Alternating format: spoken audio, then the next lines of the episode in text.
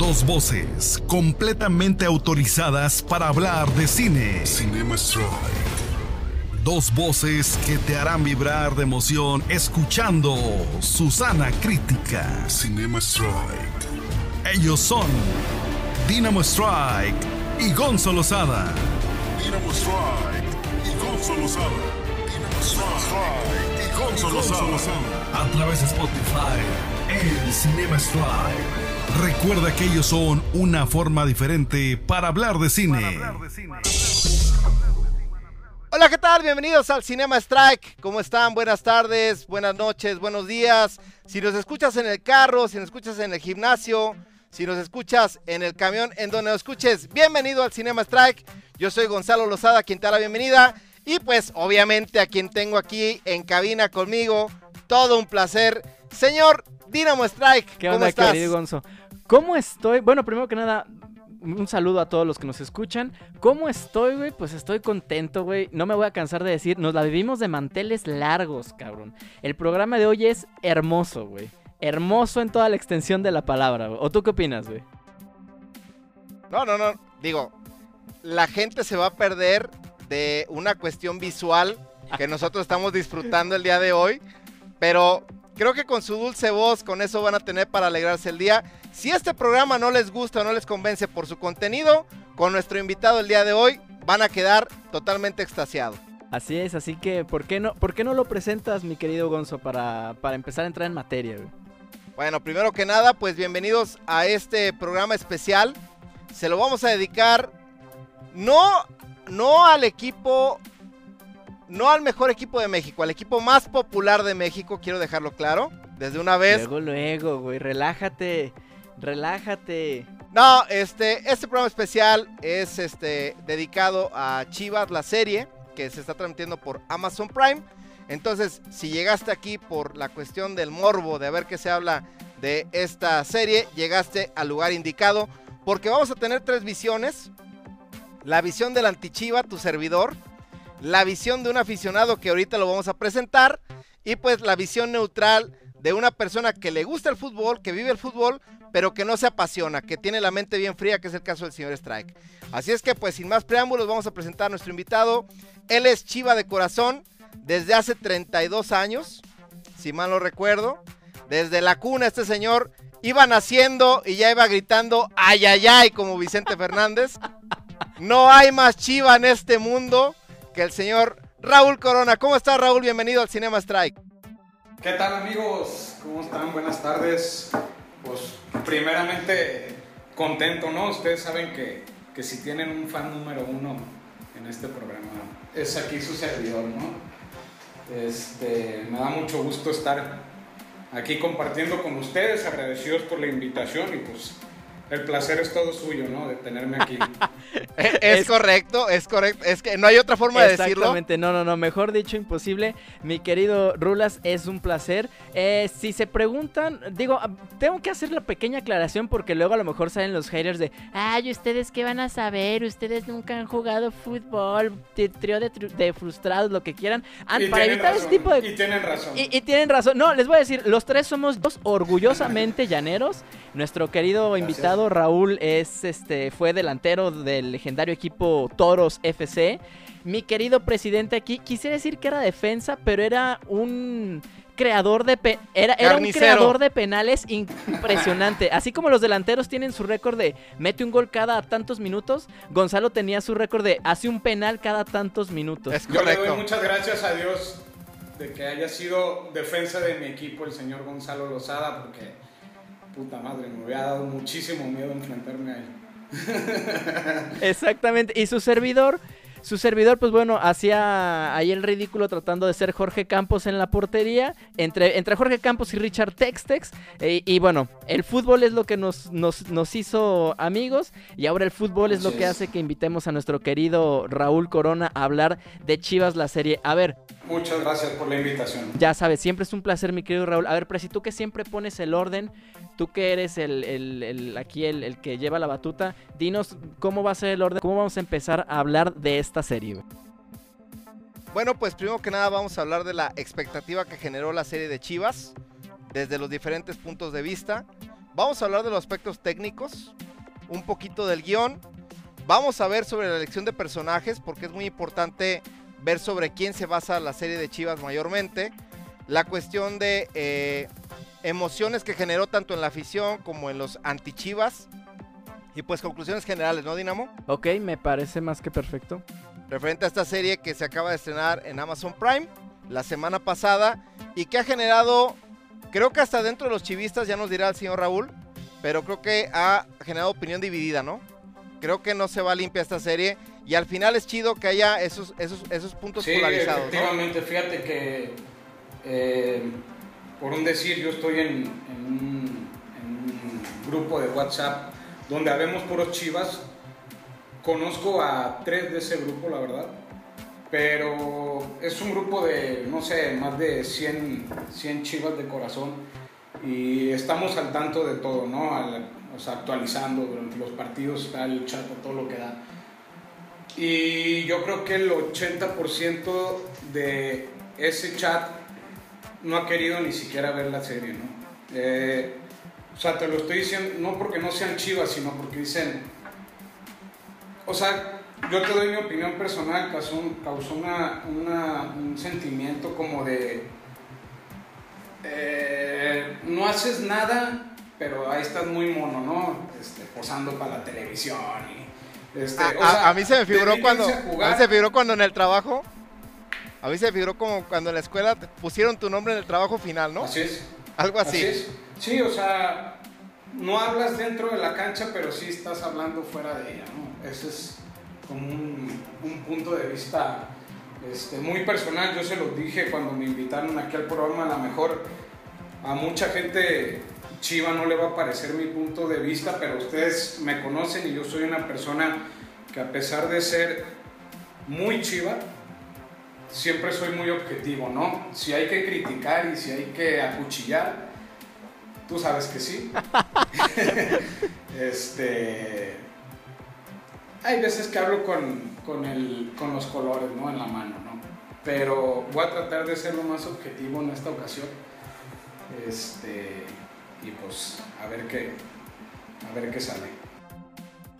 Mira, primero que nada, eh, ya dejando, yo sí voy a tratar de ser hoy muy objetivo por respeto a nuestra audiencia. Eh, cuando escuché que Chivas estaba preparando una serie, honestamente, lo primero que me, que me saltó a pensar fue si los aficionados estarían preparados para un contenido de esta forma. Nosotros que tenemos ya mu- mucho, pues mucho gusto por ver los documentales de las series de 30-30 de ESPN o los documentales de la NFL, entendemos que es meterse hasta la cocina.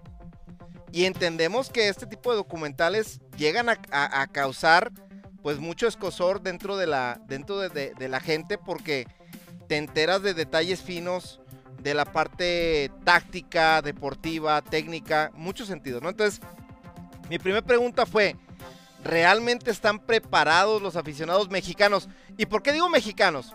Porque ni el América que tiene atrás de, de- de ese club tan grande, una empresa de entretenimiento como Televisa, Lo ha se ha, se ha atrevido a hacerlo. O sea, para mí fue lo primero en decir, le alabo a Chivas que ha tenido la valentía de hacer Chivas TV, le alabo a Chivas que ha tenido la valentía de hacer la película de Chivas y le alabo a Chivas, hablando objetivamente, que se haya atrevido a hacer este producto. Pero sí fue lo primero que dije, a ver cómo les va, porque también, ya hablando en el punto deportivo, creo que no somos ciegos y nos damos cuenta que no es el mejor momento de Precisamente ese es el punto que, que quería tocar yo. Yo creo que, eh, contestando a tu pregunta, si como aficionados estamos preparados, yo creo que sale en mal momento, ¿no?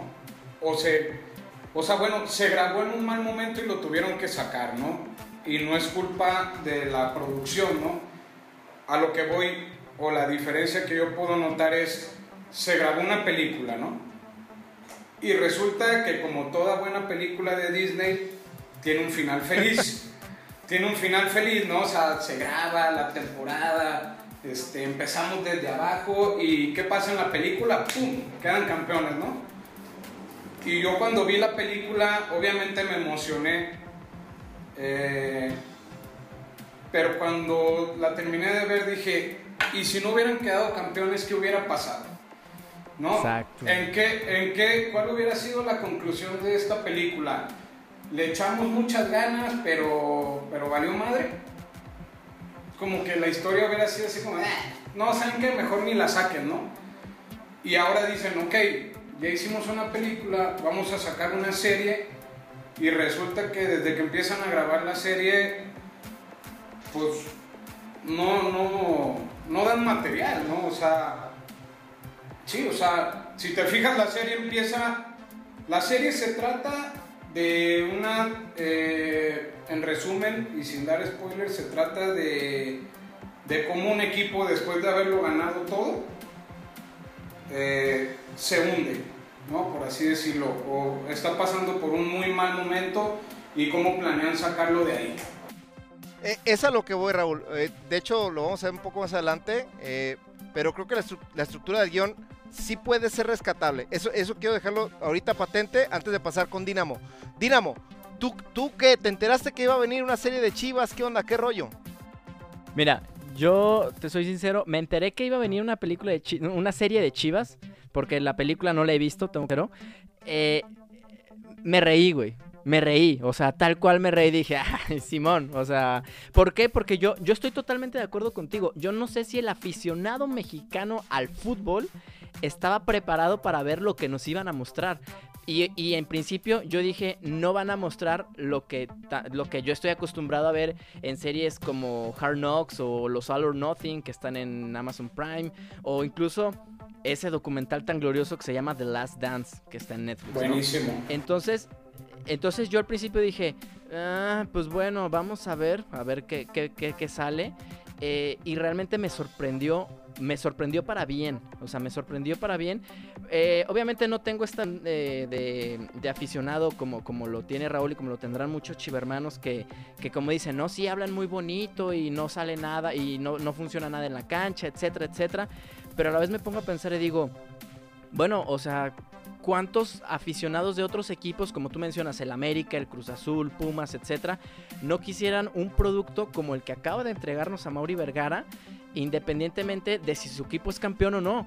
Porque al final del día, las escenas que salen y los diálogos que salen y, las situaciones que se presentan, algunas más forzadas que otras. Y eso a lo mejor no queremos dar spoilers, pero ya lo platicaremos.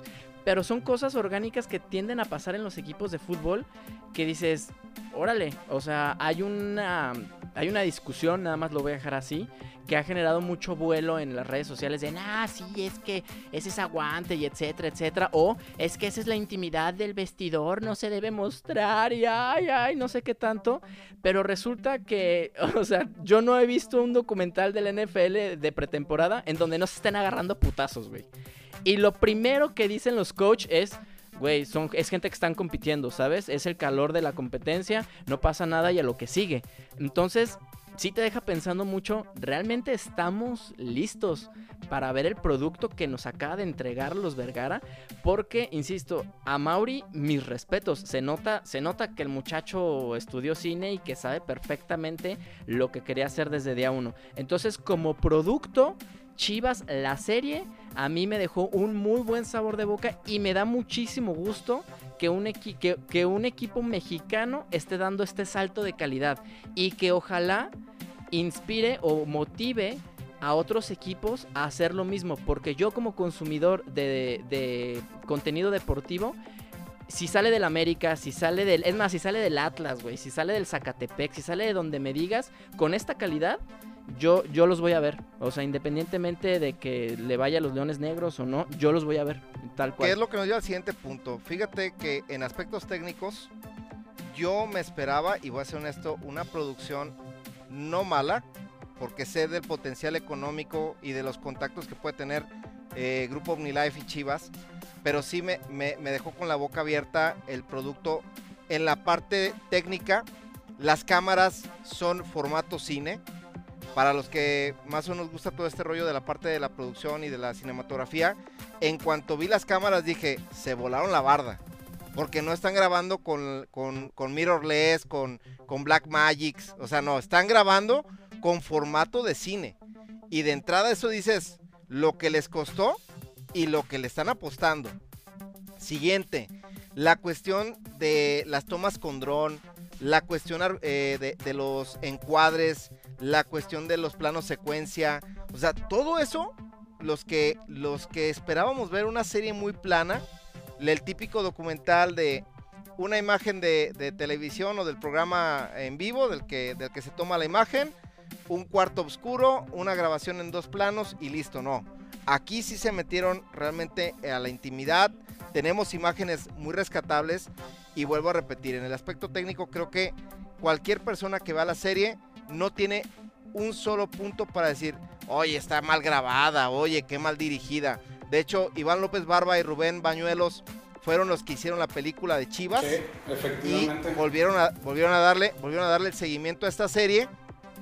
Y la verdad es que, insisto, están haciendo un muy buen trabajo. Ahora, de lo que mencionó Dinamo, se nota, se nota, se nota que la verdadera pasión de Amauri no es el fútbol, es el cine. Totalmente. Se nota por cómo está cuidado todo el material, se nota por cómo, cómo está curado todo, toda la parte de, los, de los videos. Lo único que sí creo yo que la elección de personajes, aquí es donde vamos al guion, ya hablamos del aspecto técnico, ahora vamos a la parte del guion. Creo que la elección de personajes fue para mí pésima, porque ninguno se me hace un personaje de peso No, dentro del equipo del Guadalajara y no soy yo no soy chivista, pero no no encuentro ahí alguien que yo diga, "Bravo, este sí, sí, sí." No, o sea, me topo con, con personas de un perfil medio bajo, ¿no? sí. Y, y, y, y, y, por ejemplo, perdón, aquí, aquí el guapo me va a poder, este, me va a poder ayudar y si me tiene que corregir, que me corrija. Yo esperaba más de Oribe Peralta, güey. Porque cuando se dio la contratación de Oribe Peralta, en lo futbolístico obviamente todo el mundo dijo, nah, ya está viejo, es un tronco, etcétera. Y sí, hasta ahí lo dejamos, vamos a hablar de lo futbolístico. Lo que decía Peláez y Amauri era, es que es un líder dentro del vestidor, necesitamos a alguien que, que sea la guía de los chavos, como lo hizo en Londres, etcétera, etcétera. Entonces dices, ah, ok, ya te imaginas, ¿no? Que Oribe es como, oye, Oribe, tengo esta duda, qué pedo, qué esto, qué el otro. Entonces dices, va, ya lo contratas. Como un líder. Ajá, como un líder, ¿por qué no lo pones en el documental?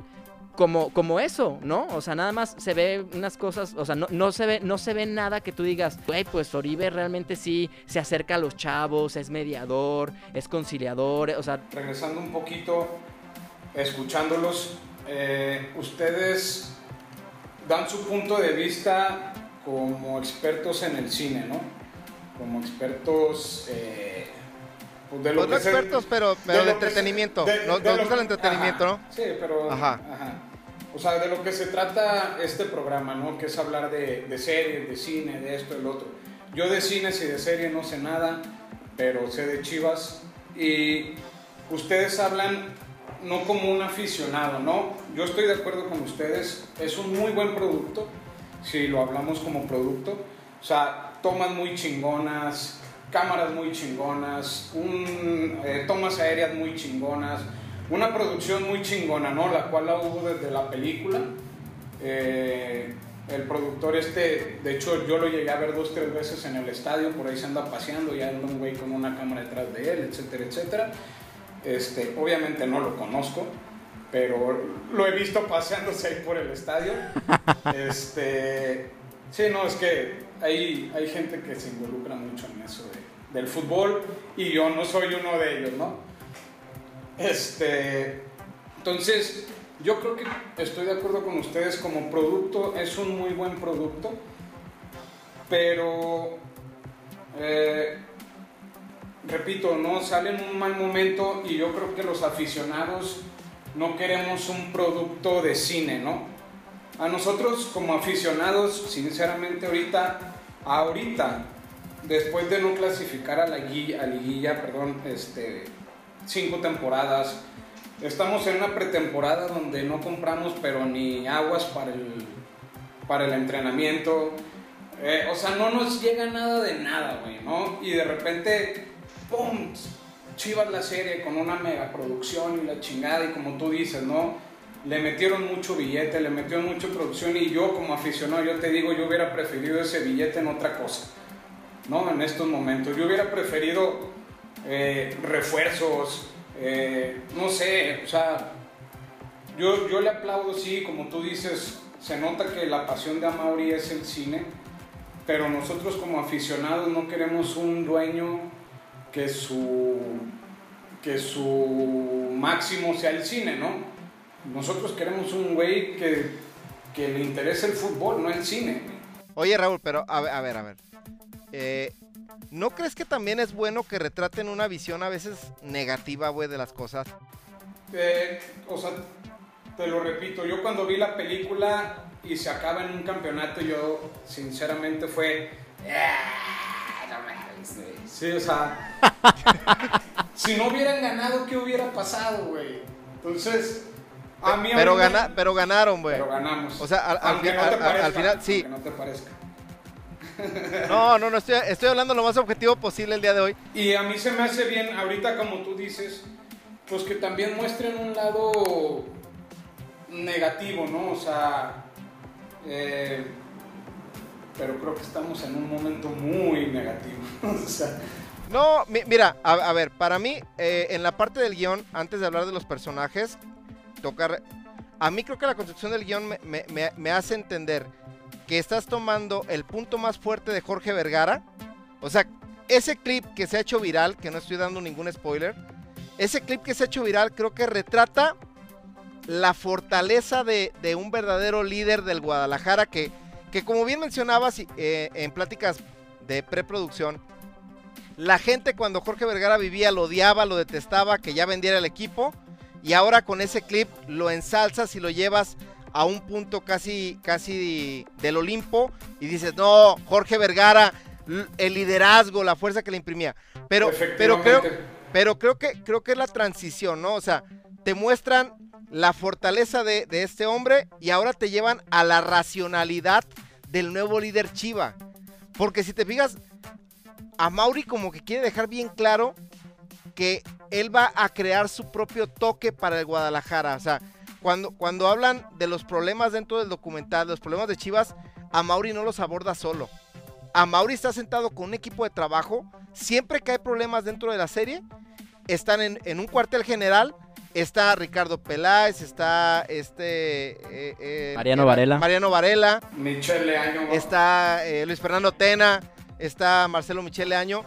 Y, y- y lo que yo, yo entendí, o sea, aquí hablando muy subjetivamente, la parte artística como, como cineasta, es, yo quiero entender que Mauri nos está diciendo, mi papá trabajaba solo porque el carácter, el arrojo le daba para esto.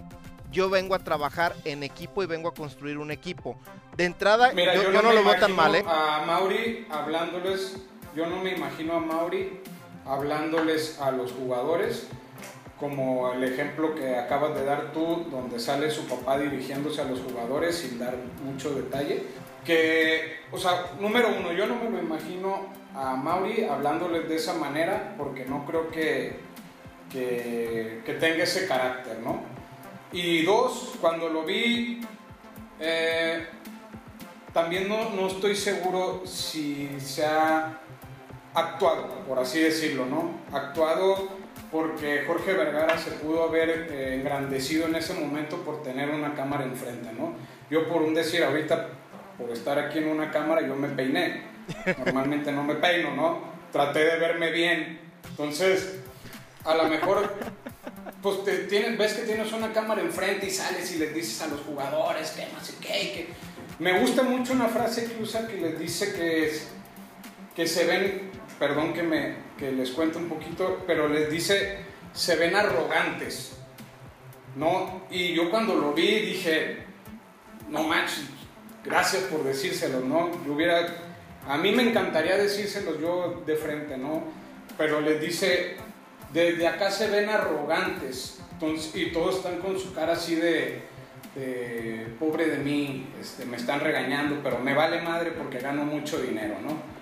Entonces, eh, sí me gusta esa parte, la he vuelto a ver dos o tres veces, pero no sé qué tan real puede ser y si es real, eh, mis respetos para el señor Jorge Vergara y si no es real, también mis respetos para él. Pero yo estoy de acuerdo, yo estoy de acuerdo con lo que tú dices, eh, Gonzo, que y yo se los comenté a ustedes el otro día y lo comenté también el otro día con unos amigos, el 90% de su gestión en Chivas, Jorge Vergara fue una persona muy odiada. No voy a decir odiada, voy a decir muy odiada. Es correcto. ¿no? Y a partir de, de- de su muerte, de su fallecimiento, que en paz descanse, todo el mundo lo ama. No, no, es que Jorge Vergara, y cuando Jorge Vergara estuvo en Chivas, éramos felices, y Jorge Vergara siempre nos dio lo que nosotros queríamos. No es cierto, no es cierto. Yo el otro día se los dije a unos amigos, a ver, no es cierto. Siéntense y ubíquense en su, en su asiento y vamos acordándonos de cuando Jorge Vergara fue dueño de Chivas y todo el tiempo lo odiamos. Para mí, que en paz descanse, mis respetos, hizo para mi gusto el estadio más bonito que tiene este país, eso se lo reconozco, hizo muchas cosas buenas, pero para mi gusto hizo más malas que buenas, ¿no? Y se los hablo como aficionado y como una persona objetiva, ¿no? Y, y está bien tu punto de vista. Sí, mira, igual aquí lo que mencionas, esta mm, como acercamiento casi psicoanalista que acabas de dar, mi querido Gonzalo, sobre cómo va a ser la gestión de, sería la gestión de Amauri contra la de el señor Omni George. Eh, creo que eh, lo que acabas de decir, este, mi querido Raúl, sí es muy significativo a lo que viene en, en- en- en la serie. ¿Por qué? Jorge Vergara, sí es cierto, hizo muchas cosas en el fútbol mexicano. Yo sí lo veo como un visionario que incluso era mal, malinterpretado para su- o adelantado para su época por, por todo lo que decía y por todo lo que quería hacer y actuar dentro de nuestro... Bueno, no voy a meterme en camisa de once varas, pero dentro del fútbol mexicano. Y veo una similitud con Amauri. ¿Por qué? Porque podrá interesarle más él, podrá no. Pero en estos momentos Amauri nos acaba de mostrar, de sacar algo que no se había dado en nuestro fútbol mexicano. Entonces, una vez más, está rompiendo una barrera como su padre lo hacía anteriormente. Está innovando, está innovando. Es- y ahora, lo que lo- es, en eso tienen la similitud. Eso no, no, eso es lo que yo encuentro, ¿no? Que digo, ok, son similares porque, bueno, hijo de su padre, están innovando. Pero lo que mencionas de las reuniones se me hace algo muy significativo porque sí. O sea, Jorge Vergara sí tenía esta fama de, pues no sé de fútbol, pero voy a hacer como que sepa de fútbol y quiero traer al mejor técnico del mundo y quiero hacer el Real Madrid de América Latina y pum, Daniel Guzmán, ¿no? De técnico. Y, o sea, cosas así. Y a Mauri como que vio esos errores de su padre y dice, ¿sabes qué, cabrón? La neta, está bien que me guste el cine, pero pues ya me dejaron tipo aquí y a ver, tráete gente que sepa para que al menos yo pueda dar la cara y si me ponen un guion, al menos que el guion esté bien, ya sea que guste o no es otra cosa, pero que el guion lo haga gente Claro. que sabe de lo que está hablando y, o gente que vivió de, de esto, ¿no? Entonces yo veo, yo veo eso y a la vez insisto, si- y sin, sin darme cuenta es algo que el mismo documental nos refleja, ¿no? Las diferencias y similitudes entre los padres y los hijos. No, y, y- y al final Dinamo es una empresa. O sea, yo no creo, y eso lo he hablado con, con mi hermano que también es súper chiva. Le digo, yo no creo que Mauri Vergara eh, compre jugadores de millones de dólares para que no le rindan. Exactamente. Claro. ¿Estás de acuerdo? O sea, yo, yo siento que él, cuando le dijeron, oye, hay la posibilidad de adquirir a Uribe Peralta, y, pero vale 10 millones de dólares, desconozco cuánto haya salido, pero no creo que menos.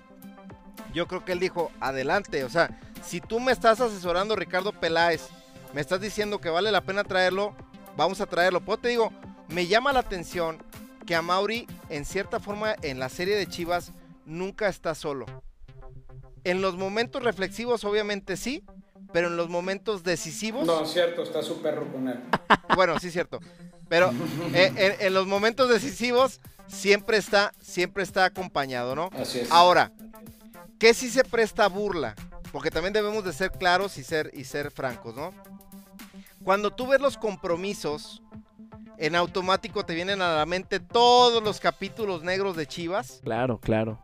y dices, ¿qué necesidad de hacerse autobullying? Claro. Porque la neta sí, en cuanto los vi yo, me empecé a atacar de risa y dije, les estás dando carne a los tiburones. Pero después dije, bueno, qué bueno que se aborda también esta parte negativa, porque de, de esta manera también, de alguna forma haces ver como que, a ver, tengo la, tengo la apertura de reconocer lo malo, para que el día que me pase lo bueno, espero que también la gente me lo reconozca, ¿no? Creo que va por ese lado. Yo creo que como tú dices, el guion, y como ya lo dije, como producto, como producción es muy bueno, como guion, el guion también es muy bueno. A mí lo que no me gustó del guion no es que no sea bueno, es que no coincide con lo que pasa en la vida real, ¿no? Estamos hablando que la serie se empezó a grabar eh, antes de la pandemia. 2019. Antes de la pandemia, 2019, hace dos años. Y en el presente, a lo mejor en ese momento lo dijiste con mucha expectativa, ¿no? Y ahorita que ya salió a la pantalla, eh, pues no coincide nada, ¿no? O sea, te pones a ver eh, los guiones o lo que hablan en ese momento y a mí sí fue, la verdad me dio, me- o sea, más que emoción como la película, esta serie me, me ha dado de cierta forma risa, porque digo, no manches, o sea, no estás concordando en nada de lo que mostraste, por un decir, y es más, hasta la noté, hay una parte donde a Mauri dice textualmente eh, en, un- en una toma así de entrevista, dice, los jugadores deben de ser impecables, impecables, ¿eh? Dice, los jugadores deben de ser impecables, si no, no son los héroes que necesitamos. Y yo digo, dime uno de tu equipo que sea impecable. Para mí impecable es dentro y fuera de la cancha, ¿eh? O sea, que digas, eh, da todos los resultados dentro de la cancha y, y fuera de ella, ¿no? Entonces, yo creo que puede haber uno o dos que por ahí más o menos se acercan, pero tu equipo está lleno de puros eh, jóvenes que no concuerdan con el impecable, pero ni poquito, o sea, no sé si estén de acuerdo conmigo. Mira, yo, yo aquí veo algo, este, creo que acabas de mencionar algo muy, muy, muy clave, muy, muy clave, eh, que, que empiezas a ver, ¿no? Lo de los compromisos y todo, y que como aficionado dices, es que no es posible que no lo hayan cumplido y que no lo hayan esto, y también lo que menciona Gonzalo, ¿no? Este valor de, de, de demostrar que, ¿saben qué, señores? Pues quisimos hacer cartas compromiso, quisimos hacer esto, no funcionó, ¿por qué? O sea, porque el equipo no, no se echó a andar. Yo creo que como aficionado, esto puede ser un, también un punto de inflexión en el que dices, ¿sabes qué? Ya vi que según tú te comprometiste, ya vi que según tú eh, juraste portarte bien, ya vi que te cantaron la cartilla como tres o cuatro veces y te dijeron un jugador de Chivas tiene que ser así, un jugador de Chivas tiene que ser así, tiene que ser, un, tiene que ser así, y te cansaste de no hacerlo, cabrón. O sea, realmente te valió y te lo pasaste por el arco del triunfo. Entonces yo veo que a lo mejor si, la, afición podría convertir ese coraje en exigencia. ¿no? Eh, Chivas es un club muy exigente, eso ya lo sabemos, tanto en cuestión de prensa como en cuestión de afición. Pero yo, yo creo que también todo este tipo de cosas pueden servir a la afición. eh, ¿Por qué? Porque si dicen, oye, güey, a ver, espérate, estás ganando millones de pesos por hacer algo que muchísima gente quisiera hacer. Tienes un trabajo soñado. Y lo único que se te pide es disciplina, es que te cuides, es esto, es lo otro, es lo otro. Y luego todavía con carita de niño bueno, vas y firmas y te comprometes y dices, no, es que si yo vengo a Chivas porque no cualquiera viste esta playera, etcétera.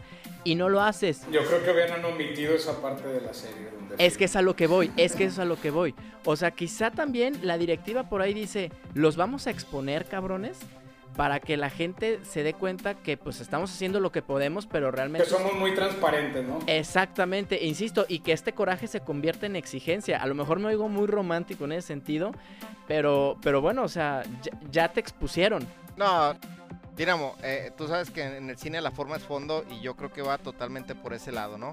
También como que es un, un, un lavado de manos de parte de la, de la directiva y de parte del equipo de decir, yo pongo, porque la neta, te volteas a ver las instalaciones de Verde Valle y son de primer mundo.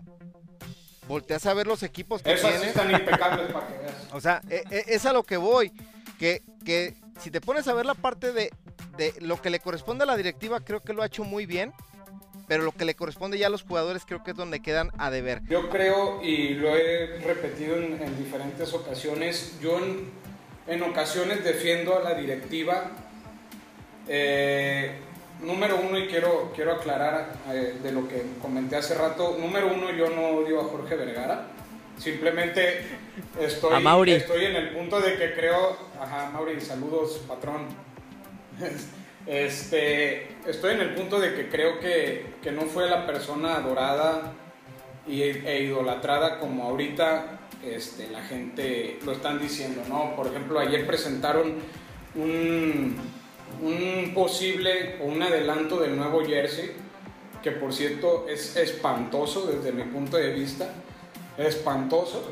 Y en la espalda tiene la firma de Jorge Vergara en grandote, ¿no? Y mucha gente en el chat donde yo estoy decía, qué chingón se ve el nombre de Jorge Vergara en la espalda.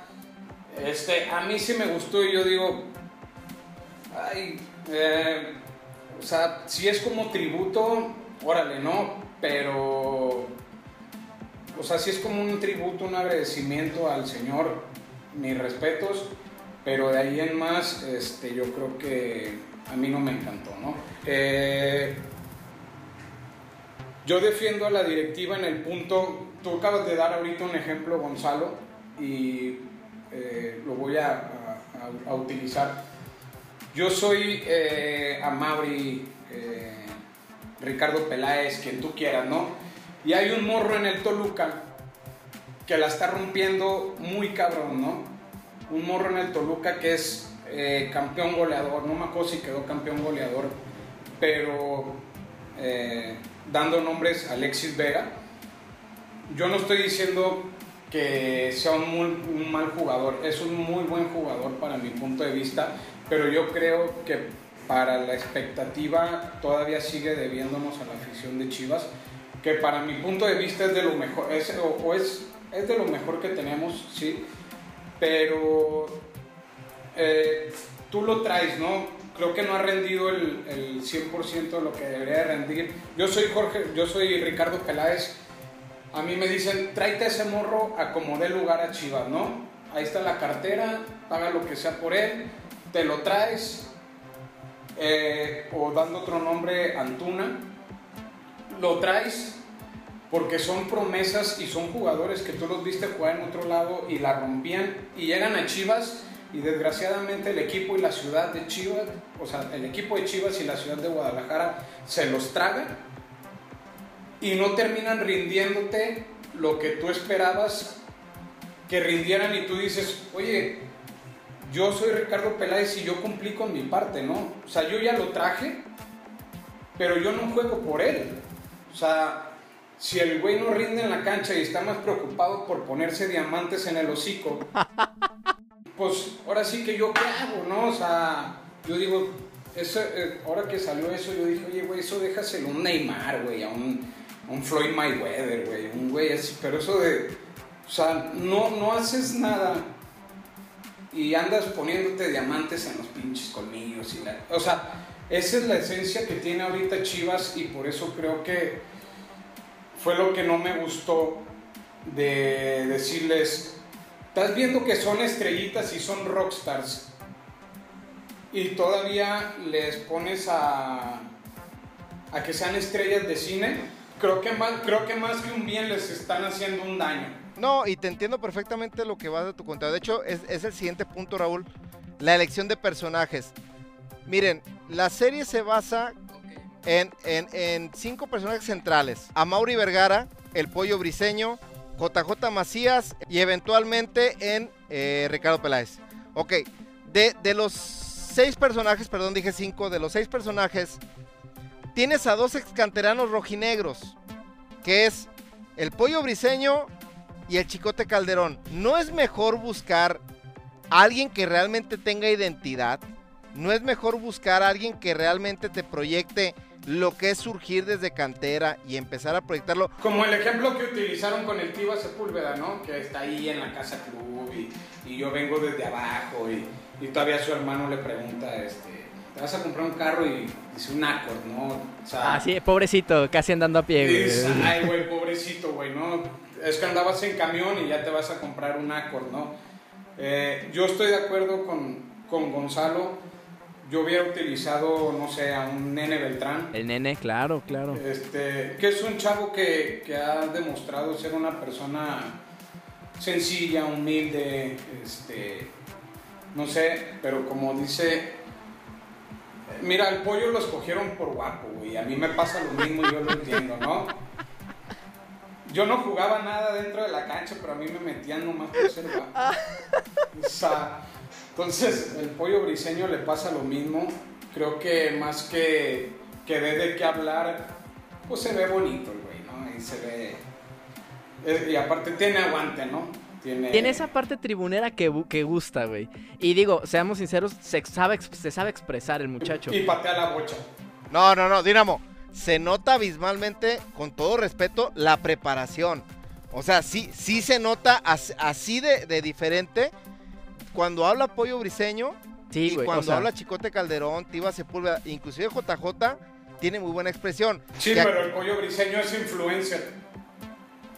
Tiene experiencia con la cámara. Sí, Tiene sí, experiencia con la cámara. ¿No? Pero también, también, con todo respeto, también se nota la parte de las bases de educación. O sea, sí, sí notas, notas muy marcado la preparación que puede haber entre uno y otro. Que no es, pe- ojo, no es pecado, ni es, ni es un limitante, pero se nota bastante. Ahora, en la elección de personajes, el día de hoy se acaba de hacer oficial que muy probablemente JJ deje a Chivas por irse al Getafe. Entonces, dices, Oye, acabo de sacar un producto con tu imagen, lo estás representando y resulta ser que ahora ya me estás rompiendo el esquema y ya te vas. O sea, la identidad se rompe. Creo que la identidad se rompe ahí. Mira, número uno, número uno, hablando de la persona que comentas, eh, el pollo briseño, y no es que yo quiera decir que yo estoy en el medio, el pollo briseño, eh, el pollo briseño fue mi compañero en la escuela, a lo mejor si nos encontramos ni, nos, ni él, él no se acuerda de mí, que lo vio difícil. Exacto, te ves, eso es imposible, güey. No acordarse de ti, güey, Sí, es. claro. No mames, güey. pero es una persona muy sencilla, muy educado, eh, era muy estudioso, o sea, te digo porque yo lo, lo- lo conocí, yo era el güey que llegaba sin, sin cuaderno y sin pluma y le decía, oye güey, préstame una pluma y una hoja, ¿no? Y el güey traía este, su estuche con colores, sacapuntas, todos los lápices perfectamente. O sea, es una persona muy limpia, ¿no? Muy, muy educada, en eso estoy de acuerdo contigo, ¿no, Gonzalo? Y ahora que hablas de, de JJ y de ahora su nueva noticia que das, es otra vez a lo que voy, ¿no? Hablan cosas en la serie que no coinciden con el presente. Uno de los temas más marcados de JJ en la serie es que dice que él regresa de León a Chivas haciéndole una promesa a Mauri de que él le va a ayudar a, a Mauri a ser campeón a Chivas y a Mauri le promete que él lo va a mandar a Europa y dices eh, ¿dónde quedó la otra parte de del acuerdo? No es un güey que ni siquiera o sea yo hace rato lo comentaba no déjenlo que se vaya o sea el cuate para mi gusto no tenía ya ganas de estar en Chivas su mente siempre estuvo en Europa y Exacto, exacto. Digo, no me metí a ver su historial de la última temporada, pero si metió cinco goles se me hacen muchos. Y yo digo, ¿dónde está tu promesa de, de mínimo haber intentado ser campeón a Chivas? No, para mi gusto ni siquiera lo intentaste, ¿no? O sea, pues yo les... No, es que como que se va, porque, perdón que lo diga Gonzalo, pero decían, es que se va a un Atlas de Europa. O sea, diciendo un, un equipo... eh, Chico, es un equipo, el Getafe es un equipo chico. Sí, y yo les decía, déjenlo que se vayan. A- él, él, él, él dijo, yo me quiero ir a Europa, no dijo a dónde. No, yo Pero es que, no ¿qué quieren? lo contratara el Atlético de Madrid, Ajá, el claro. Barcelona, el Real Madrid. Y su proceso está, eh, para mí está excelente. Nada más vuelvo al punto del documental. Creo que como personaje es también alguien que tiene cero clic con la afición. JJ Macías, si le, si le preguntas a un aficionado de Chivas, te va a decir, el robot ese, el inexpresivo, el, el chavo ese que, que todo el mundo se la pasa eh, criticándolo por su mentalidad de Hugo Sánchez. Sí, pero ahí te va 2.0. algo muy importante, güey. Qué bueno que lo mencionas. Y también lo voy a enlazar con lo que dice ahorita Raúl de, de que ahora resulta que todo el mundo ama a Jorge Vergara. Si este documental se hubiera hecho por parte de León hace dos años, güey, la, la- la afición chiva estaría, es que JJ es el que piensa distinto, es el, el que dejamos ir, es que no toleran que haya Así alguien es. con otra mentalidad. Entonces, es muy curioso cómo todo se basa en el timing. Y es cierto, o sea, o sea, yo no entiendo qué, qué quieren que los jugadores mexicanos se vayan. No todos se pueden ir al Manchester, no todos se pueden ir al Real Madrid, no todos los argentinos que salen o todos los brasileños. ¿no, Gonzalo? Solamente. No, pero no, no voy a tocar ese tema porque le, le duele a, a nuestro querido Gonzo. O sea, lo que voy es. Tienen que irse. O sea, Laines se fue al Betis y todo el mundo. Ay, qué chafa, lo van a banquear. Y ahorita Laines está empezando a ganar su lugar. Claro. El Chucky se fue al PSV y ya está empezando a tener nombre en Europa. Los mexicanos Herrera y Tecatito que se fueron al Porto empezaron a picar piedra. Está excelente que Macías se vaya al Getafe, que empiece a picar piedra. Totalmente. Yo, como les comentaba hace rato, les dije, déjenlo que se vaya a donde sea, ¿no? Él dijo, yo me quiero ir a Europa. Si es el último lugar de la tabla, si es el primero, si es del medio, déjenlo que se vaya. A mí me daría gusto ver que la rompa y que escale, que al ratito del Getafe se proyecte a un mejor equipo. Como personaje, como personaje me da gusto que se vaya, pero vuelvo al punto de la hilaridad del guion. Si estás presentando a alguien que se está comprometiendo con el equipo y que está regresando porque ama a Chivas, es donde, es donde te va a romper la, la, la cinética de lo que puede ser realmente esta serie.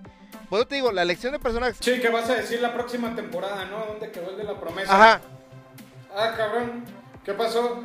o, o de repente, o de repente el Tiva Sepúlveda lo vendes a otro equipo. Va a salir a Mauri Vergara diciendo, es que le cumplí yo su promesa, pero él a mí no. Ah, órale, güey. Ajá. No, digo, y- ah, por ejemplo, hablando del Tiva, se, se hizo mucho ruido en redes. Con, eh, hay unas declaraciones de Peláez donde dice, Tiva es de los centrales de México. Ah, Dios mío, no, no, no, no, no. ¿Cuántos analistas juzgaron a Peláez, pero de, de todo, eh? De todo, de todo. Que si no sabe de fútbol, que si estaba borracho, que si no sé qué tanto. Y el muchacho, mal que bien, también hay que pensar, tiene, ¿qué? ¿22, 23 años el Tiva? Sí. si no es que menos, este, el muchacho ya está viendo si se va a la Copa Oro o al, pro- o a- o al Olímpico. Entonces, digo, algo mal no- está haciendo algo mal, algo bien está haciendo el muchacho. Entonces también creo que se está buscando mucho sobre explotar todo, todo lo que se dice y todo lo que se hace. Este, y, na- y nadie, por ejemplo, nadie dice, ah, pues Peláez no estaba tan equivocado, por ejemplo. Es que, di- digamos, es, es normal en un equipo como, como Chivas, ¿no? O sea, ya, insisto, yo este programa no vengo como rojinegro, vengo siendo muy objetivo. Y la, la verdad es que Chivas es un equipo que da mucho que hablar. Inclusive Chivas y América mantienen toda una industria deportiva del fútbol en México hablando en los medios de comunicación. Tú ve un programa de televisión y no te van a hablar del Veracruz, no te van a hablar del Atlas, no te van a hablar de, de, de Bravos de Juárez, te van a hablar de Chivas y América. Es una realidad. Entonces, insisto, para mí creo que estaba, por ejemplo, en la lista un conejito Brizuela. Que bien podrías haberlo elegido para, para, para hablar sobre, sobre lo que es la, la cuestión de, de- de Chivas, ¿no? Aunque también lo hubieras criticado por ser cantera ahí. No, él es de Toluca, Ah, pero jugó en Atlas. Discúlpame, es cierto. Eh, te, te viera, por ejemplo, también te viera, te viera lavado a este, a...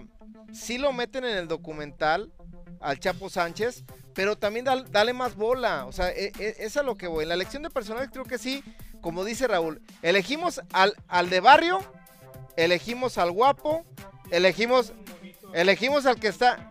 elegimos al que está como que cumpliendo sus sueños luchando desde abajo, que es el Tiva. Y por último, al chavo que es de buena cuna, que tiene una mentalidad indomable. De hecho, JJ, más hace rato platicando con unos amigos de- de Chivas, JJ yo creo que más por méritos propios, él se sentía en Europa por su mentalidad, ¿no? Porque si decías, ok, me voy de Chivas, pero ¿qué dejé? Eh, sin irme muy allá, dejó mucho más Alan Pulido en Chivas. Sí, claro, claro, güey. Totalmente. Aunque le pesa, a mucha gente le pesa, ¿eh? Sí, no, pero Alan Pulido, como haya sido, fue eh, un, un referente de Chivas, ¿no? No, no, no me voy a ir a un ídolo, un- algo, pero más que JJ hizo 10 veces más que JJ, ¿no? Entonces JJ, yo estoy de acuerdo, es muy buen jugador cuando tiene ganas, qué bueno que se vaya, ojalá y la rompa, pero que te haya sido porque, fíjate, te voy a poner un ejemplo, ¿qué pasa si se hubiera ido la próxima temporada después de quedar campeón de goleo con Chivas? No se hubiera ido al Getafe para empezar. No, no, para nada. Se hubiera ido a un equipo de media tabla para arriba. ¿No? Pero el güey le urgía irse y dijo, el Getafe, vámonos, al que sea, ¿no? Yo con tal de subirme un avión, este, al que sea, ¿no? Ok, está bien, ni modo, que se vaya, no lo, podemos, no lo vamos a detener. Eh, o sea, creo que aporta más ahorita fuera que lo que aportó dentro de Chivas, ¿no? Oye Raúl, y, ya para ir cerrando este punto de los personajes, ¿cómo ves la actitud del pollo briseño? O sea, porque yo te soy honesto, como aficionado externo a Chivas, la neta sí digo, ya bájale, ya bájale, compa. O sea, está bien que cuides tu chamba, pero, pero sí, sí está, está demasiado, demasiado doctrinado, ¿no? Yo por Chivas, sí. Y yo, fal- yo, digo, este es un spoiler, tápense las orejas si realmente no quieren escuchar, pero yo dejé de ir al nacimiento de, de mi hija porque este, estaba jugando un partido con Chivas y yo le pongo carácter, por no decir otra palabra, aunque no soy bueno, pero le pongo carácter. Platicaba con mi hermano y le digo, platicaba con mi hermano y le digo, para jugar en Chivas, para jugar en Chivas no nada más es carácter. Creo que sí te exige ese equipo, ese tipo de equipos, no nada más te exige carácter, te exige también talento. Y es donde di- digo, la neta es que sí te están vendiendo muy barato el concepto de que, ah, es que tiene mentalidad ganadora, tiene una mentalidad de que le echa, le echa ganas a la vida, por eso juegan Chivas. Creo que hay equipos, No me acuerdo bien, discúlpenme, no me acuerdo bien, pero casi al principio de la serie, no recuerdo si Ricardo Peláez, creo que Ricardo Peláez o Amauri, dice, prefiero tener a un pollo briseño en Chivas que a un, no, no me acuerdo qué ejemplo dice, ¿no? Porque dice, yo prefiero una persona con carácter como el pollo briseño, y yo en esa parte estoy de acuerdo, o sea, a mí me gusta mucho... eh, la pasión que le mete, creo que a veces exagera, pero yo creo que también como tú dices, en Chivas no, o sea, por lo que te exige Chivas no basta con tal vez si ves en la playera y decir que, que yo, este es el amor de mi vida, y como tú dices, ¿no? Eh, hacen la, utilizan el nacimiento de su hija, y yo cuando lo vi, me dio mucha risa porque dije, no mames, yo no hubiera tenido esos huevos para reírme, ¿no?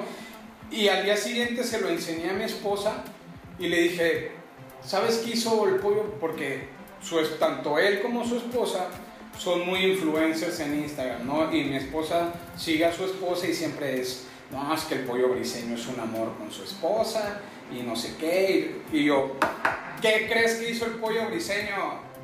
Dejó a su esposa en labor de parto en el hospital y se largó a jugar fútbol. Y me dijo, no manches, ¿cómo crees? Déjate lo pongo, ¿no? Dije, para que veas que no es, no es tan bonito como parece, ¿no? Y se lo puse y mi esposa estaba impresionada y dijo, no manches, yo lo hubiera matado, ¿no?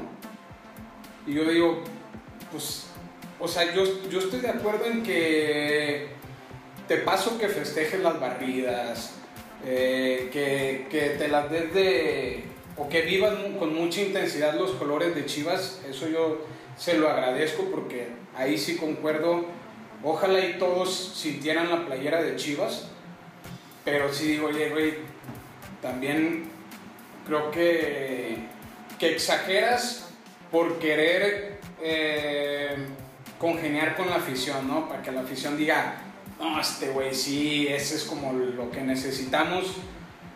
Sí, pero eh, bájale dos rayitas, ¿no? O sea, también, digo, fueras el bofo, fueras un...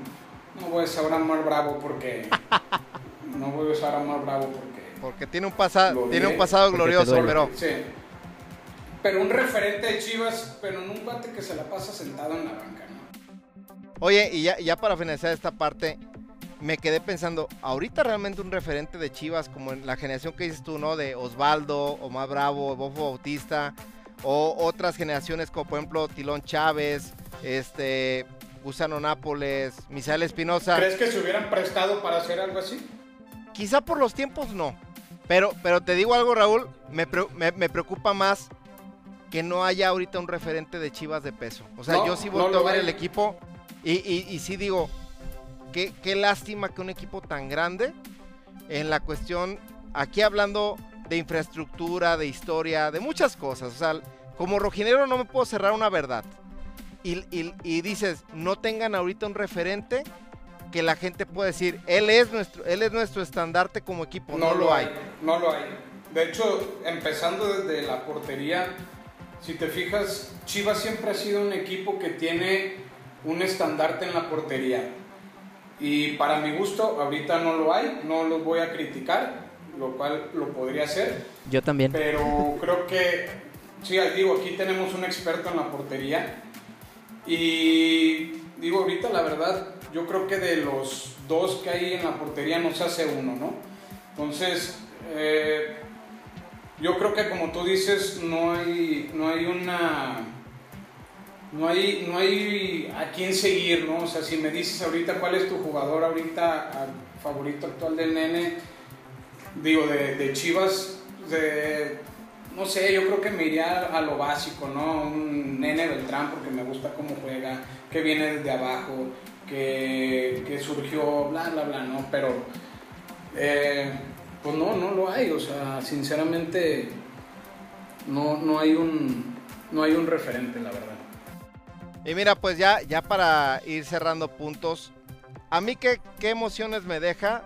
Honestamente me pasé desde la risa, yo honestamente pasé de la risa a la pena ajena en algunos puntos. Cuando veo que, por ejemplo, este Chofis López va y firma los compromisos, sí, sí, sí me dio risa. ¿Quién es la Chofis López? Un, un jugador que yo creo que estaba proyectado para este documental, pero también tuvieron que cortarlo de tajo porque obviamente no salió muy bien con, la, con, con el equipo y con la directiva, ¿no? Y pues la neta es que creo que a mí me deja eh, estas reflexiones el documental de Chivas, la serie de Chivas, perdón. Primer punto es, ojalá equipos grandes se atrevan a hacer contenidos de esta manera. Segundo, le reconozco a Mauri Vergara que no solamente ponga lo bueno, sino que también hayan dado un vistazo a lo malo. Lástima que no estén empatando el proyecto en la parte Con de la acá, con la vida real. Creo que es un punto que tendrían que pulir. Y por último, creo que aunque la gente se queje de, de esto, creo que es un precedente bueno para el equipo porque Chivas es el único equipo que tiene mercado en dos países. Entonces yo creo que se va a consumir esto y a final de cuentas también va a generar una derrama económica para que el equipo pueda crecer. O sea, creo, creo que es con lo que cierro, porque también si algo tienen los Vergara es que tienen visión de negocios, son tiburones y saben y saben a lo que le tiran. Yo, yo, yo espero Yo creo que va por ese lado. Yo espero que la serie no sirva nada más para que nos bulleen. Yo espero que deje una derrama económica, eso es lo que espero de ella, y que de repente digan, ¿saben qué? Este, ahí les va otra vez este, la cartera, ¿no? Porque, eh, digo, la última vez que se abrió la cartera, y vuelvo al tema de la directiva, pues llegaron las famosas chivalácticas, y digo, yo le reconozco, ¿no? A Mauri abrió la cartera, se trajo a quien se trajo a quien a quien se tuvieron que traer y de esos siete refuerzos que trajeron en ese entonces, ¿cuántos te gustan? O sea, dime dos o tres de esos siete que el, uno de ellos fue Antuna, otro fue Chicote Calderón, otro fue Dieter Villalpando, que es el, o sea, el chicote, eh, hablando de- del personaje que interpreta del de barrio, y sale diciendo que él viene desde abajo y que le promete a su papá que la va a romper y que le va a echar todas las ganas y que es- está cumpliendo su sueño de jugar en Chivas. Y vuelvo a lo mismo, ¿no? Que repetido no lo refleja, ¿no? Entonces, eh, los otros, eh, Alexis Peña, jugadores que ni siquiera figuraron en el equipo. El gallito, Canelo Angulo, Canelo Angulo medio cumple, ¿no? eh, yo creo que es de O- los, de los refuerzos que, que más cumplen. Pero de ahí en más. De hecho, creo que ese muchacho también debió haber salido en el documental porque es de los que llegaron. Es- se me hace muy discreto, pues se Cumplidor, me hace ¿no? como un, un obrero del fútbol. Pero, pero que, que cumple al final del día. Digo, a mí si me preguntas a quién hubiera puesto que es un güey que habla fuera y dentro de la cancha, es Irán Mier. Eh, dentro de lo que dice a Mauri, de lo más impecable que tiene Chivas dentro y fuera de la cancha, ¿no? Es un jugador que se la rompe y que no está dando de qué hablar este, fuera de la cancha. Oye, oye, Rulas, este, ya, ya en la parte final, acabaste de ver los cuatro capítulos, ya los analizaste, todo. ¿Qué emoción te dejó a ti? O sea, ¿qué, qué sabor de boca te deja a ti es- es- este documental eh, así a grandes rasgos, cabrón? Mira, a mí me deja un sabor, sinceramente te lo digo, eh, amargo por la situación en la que estamos pasando, ¿no? Eh, hablando como aficionado, vuelvo a lo mismo, si lo vemos como un producto te digo, no, está bien chingona, güey, ¿no? Pero si lo ves como un aficionado, yo digo, eh, me deja un sabor amargo porque nada de lo que hablan, para mi gusto, coincide con la vida real, pero, como tú dices, para este, ir terminando, yo esperaría que esto sea, eh, ¿cómo te digo? Como cualquier serie de televisión en donde tiene una trama, donde no todo va bien. Y a lo mejor en la próxima temporada o en dentro de para la tercera o cuarta temporada, pum, el equipo empieza a despegar y, y ahí sí completas una historia donde pasaste malos momentos y cómo fuiste escalando hasta llegar al objetivo, ¿no? Que sería el campeonato. Esa sería como mi expectativa y ahí sí diría, órale, este, estuvo chido que hayan empezado en un mal momento para terminar en la cumbre, ¿no? Pero ahorita sí, cuatro capítulos donde no pasó nada, eh, me deja así como, pues vamos a ver qué pasa, ¿no? Vamos viendo a ver, este, qué más sigue. Yo entiendo que se atravesó el tema de la pandemia, que casualmente les llega cuando Chivas llevaba dos o tres partidos al hilo sin perder y que ya los jugadores estaban empezando a acoplar entre ellos y pum, paran la liga y la cancelan, ¿no? Y ya el siguiente capítulo es chin. Pues ahí la llevábamos, pero vamos a empezar otra vez este, con una nueva temporada y de ahí es malo, malo, malo, malo, malo, malo hasta el día de hoy. Excelente. ¿Y tú, Dinamo? ¿Cuál es la emoción que te deja la, la, eh, la serie de Chivas, la Rebaño Sagrado? Mira, yo al final El del- rebaño sagrado. aunque te cueste más. Mira, yo al final, cueste. yo al final del día me quedo con, con esperanza.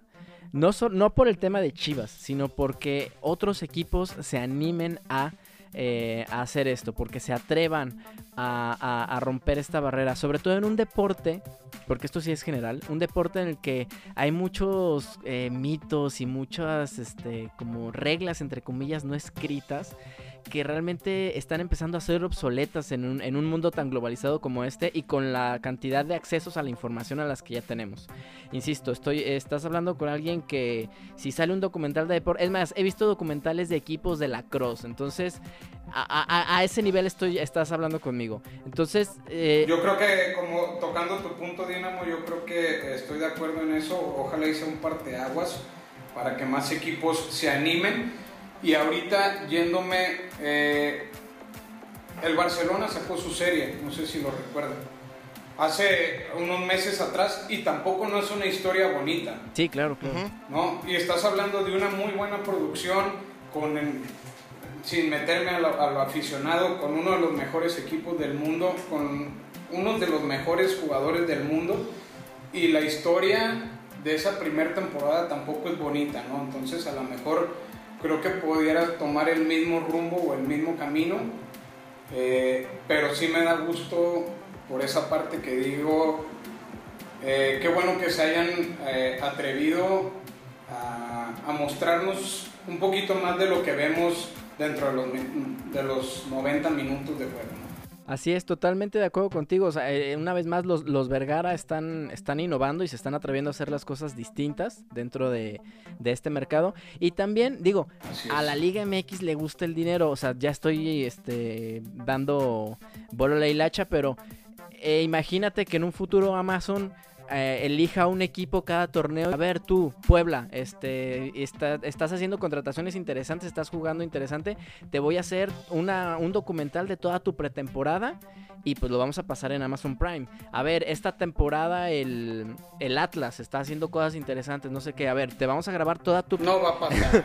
No, No va a pero bueno, pasar. este, eh, imaginemos, ¿no?